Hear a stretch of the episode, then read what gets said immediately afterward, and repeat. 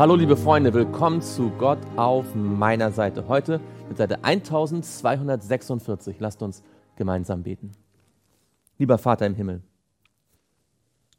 wir danken dir für die Hoffnung, dass Jesus wiederkommen wird.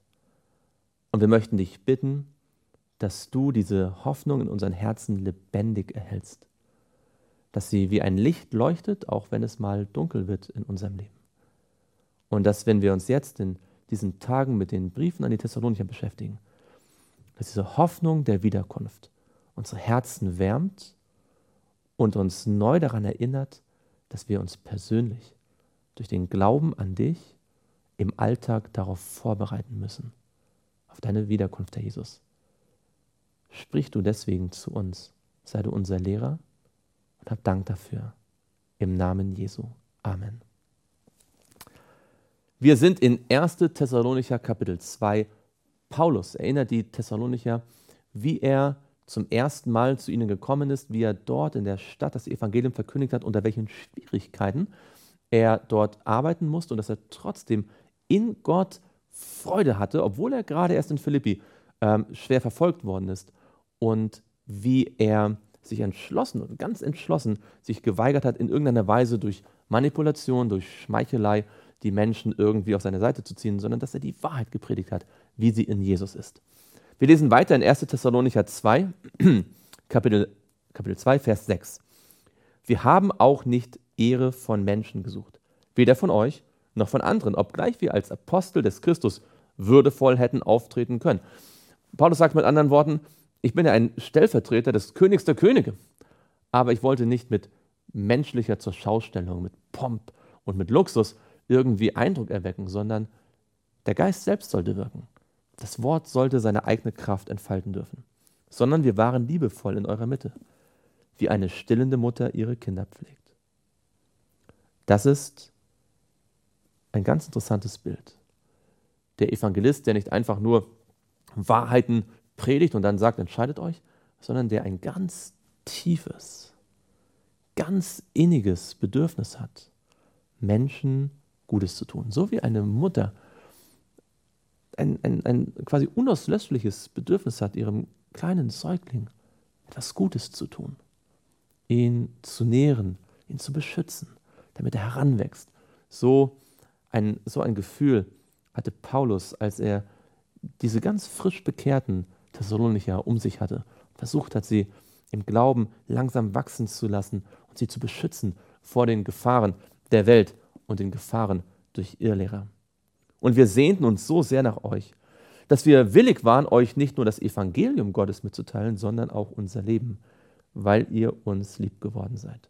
Paulus kam nicht einfach nur um eine Dienstleistung zu vollbringen, um eine Aufgabe zu erfüllen, um etwas abzuhaken. Er kam und war bereit, mit seinem ganzen Leben, mit ganzer Seele sich hinzugeben, damit die Thessalonicher Jesus kennenlernen. Ist das auch unser Wunsch? Uns hinzugeben, damit Menschen Jesus kennenlernen. Ihr erinnert euch, ja Brüder, an unsere Arbeit und Mühe, denn wir arbeiteten Tag und Nacht, um niemand von euch zur Last zu fallen und verkündigten euch dabei das Evangelium Gottes. Paulus hatte sich durch persönliche Arbeit, durch, durch Handarbeit selbst unterhalten, sodass er niemandem zur Last fiel und niemand den Eindruck gewinnen konnte, er tue das Ganze nur, weil er vielleicht zu faul sei oder nicht arbeiten wolle oder irgendwie geldgierig sei. Ihr selbst seid Zeugen und auch Gott, wie heilig, gerecht und untadelig wir bei euch, den Gläubigen, gewesen sind. Was für Worte wie Paulus ja gesagt hat, dass er andere Menschen zu Zeugen aufrufen kann. Und auch Gott, dass er dort in Thessalonik heilig, gerecht und untadelig gelebt hat. Ihr wisst ja, wie wir jeden einzelnen von euch ermahnt und ermutigt haben, wie ein Vater seine Kinder. Paulus verwendet also ein sehr umfangreiches, ein umfassendes Bild, wie eine stillende Mutter sich um ihre Kinder kümmert, so liebevoll ist er gewesen, wie ein Vater seine Kinder ermahnt und ermutigt, ja? ähm, ihnen, ihnen, ihnen sagt, dass sie bestimmte Dinge nicht tun sollen, weil sie gefährlich sind und gleichzeitig ihnen, ihnen Freude vermittelt und sie ermutigt, bei allem Guten, was sie schon können und tun, sie darin an diesem Weg bestärkt. So wie ein Vater das tut. So war Paulus bei den bei den Thessalonichern. Kein Wunder, dass er später bei den, bei den Galatern schreibt, dass er um ihretwillen Geburtsschmerzen erleidet.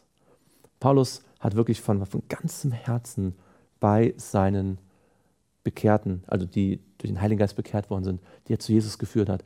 Er wünschte sich so sehr, dass sie bei Jesus bleiben. Und euch ernstlich bezeugt haben, dass ihr so wandeln sollt, wie es Gottes würdig ist, der euch zu seinem Reich und zu seiner Herrlichkeit beruft. Ein Thema, das wir immer wieder gesehen haben im Epheserbrief, im Kolosserbrief. Wandelt würdig eurer Berufung. Paulus hat auch die Thessalonicher, die frisch bekehrt waren, deutlich ermahnt, ein Leben zu führen, wie es eines Christen würdig ist. Darum danken wir auch Gott unablässig, dass ihr, als ihr das von uns verkündigte Wort Gottes empfangen habt, es nicht als Menschenwort aufgenommen habt, sondern als das, was es in Wahrheit ist, als Gottes Wort, das auch wirksam ist in euch, die ihr gläubig seid.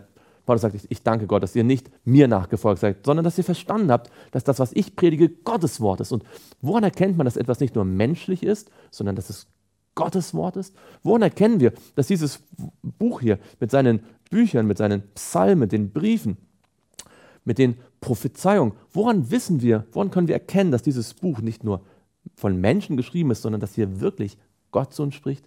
Wir erkennen es an der Kraft, die in uns wirkt. Wir erkennen es an der Veränderung, die dieses Wort in uns bewirkt. Wir erkennen anhand der Lebensveränderung in unserem Alltag, dass dieses Buch Gottes Wort ist.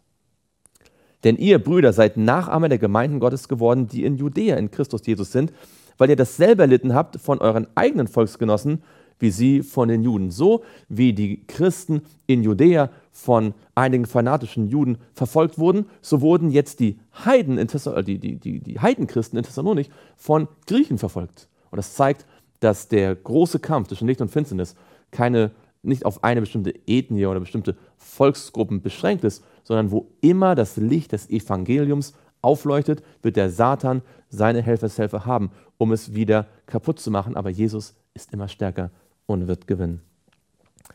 Diese haben auch den Herrn Jesus und ihre eigenen Propheten getötet und haben uns verfolgt. Sie gefallen Gott nicht und stehen allen Menschen feindlich gegenüber, indem sie uns hindern wollen, zu den Heiden zu reden, damit diese gerettet werden.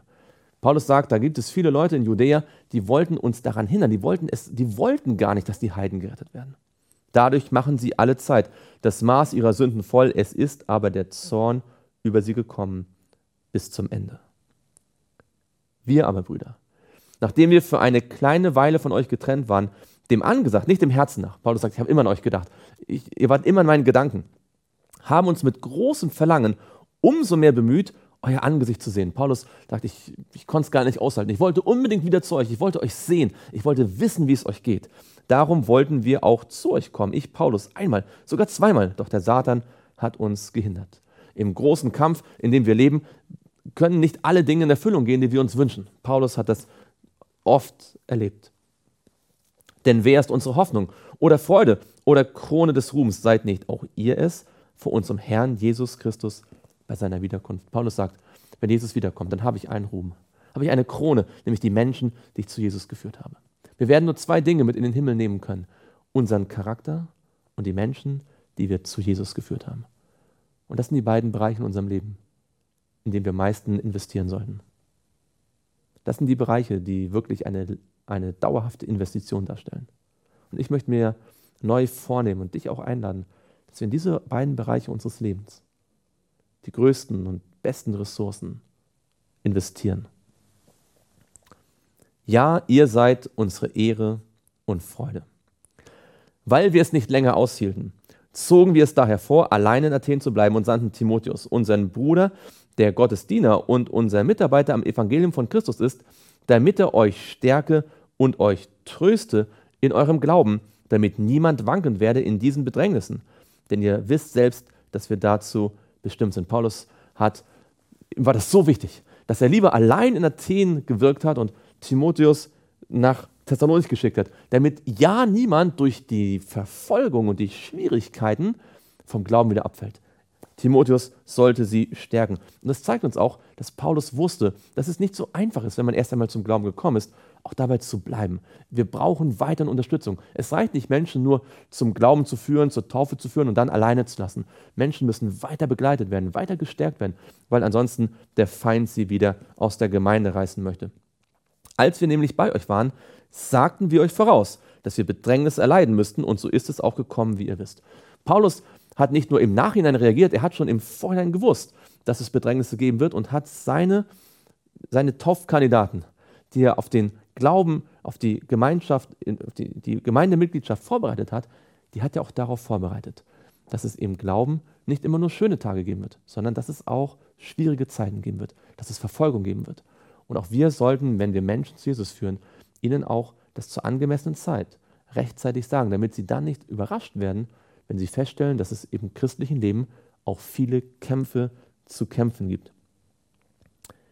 Darum hielt ich es auch nicht mehr länger aus, sondern erkundigte mich nach eurem Glauben, ob nicht etwa der Versucher euch versucht habe und unsere Arbeit umsonst gewesen ist. Nun aber, da Timotheus von euch zu uns zurückgekehrt ist und uns gute Nachricht gebracht hat von eurem Glauben und eurer Liebe und dass ihr uns alle Zeit in gutem Andenken habt und danach verlangt, uns zu sehen, gleich wie auch wir euch.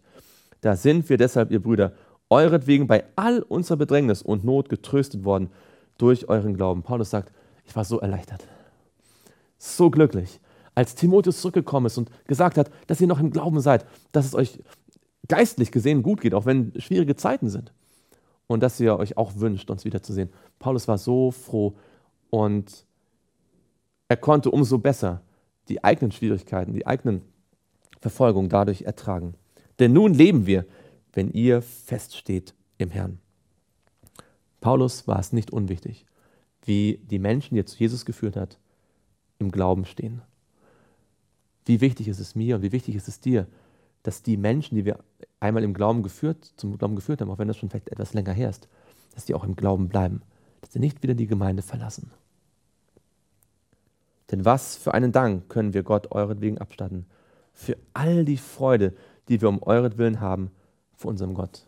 Menschen zu Jesus zu führen, war nicht nur eine lästige Pflicht, nicht nur etwas, was irgendwie ständig Kampf und Schwierigkeiten bedeutete. Paulus sagt, es gibt keine größere Freude vor Gott, als zu sehen, wie Menschen sich zu Jesus bekehren.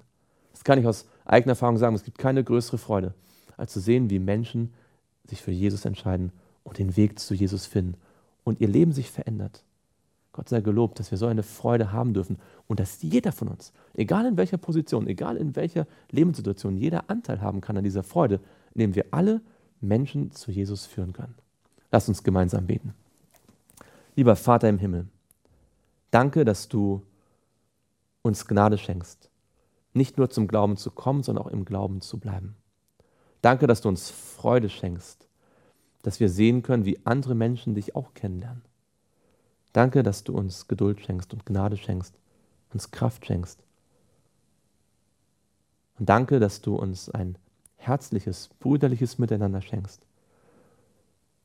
in dem unser Verlangen, unser Wunsch so groß wird, dass es unseren Geschwistern auch gut geht und dass sie geistlich, in allen Schwierigkeiten, geistlich fest verwurzelt bleiben. Herr, schenke uns diesen Wunsch, den Wunsch, dass unsere geistlichen Brüder und Schwestern im Glauben wachsen und dass wir dazu etwas beitragen können. Das bitten wir im Namen Jesu. Amen.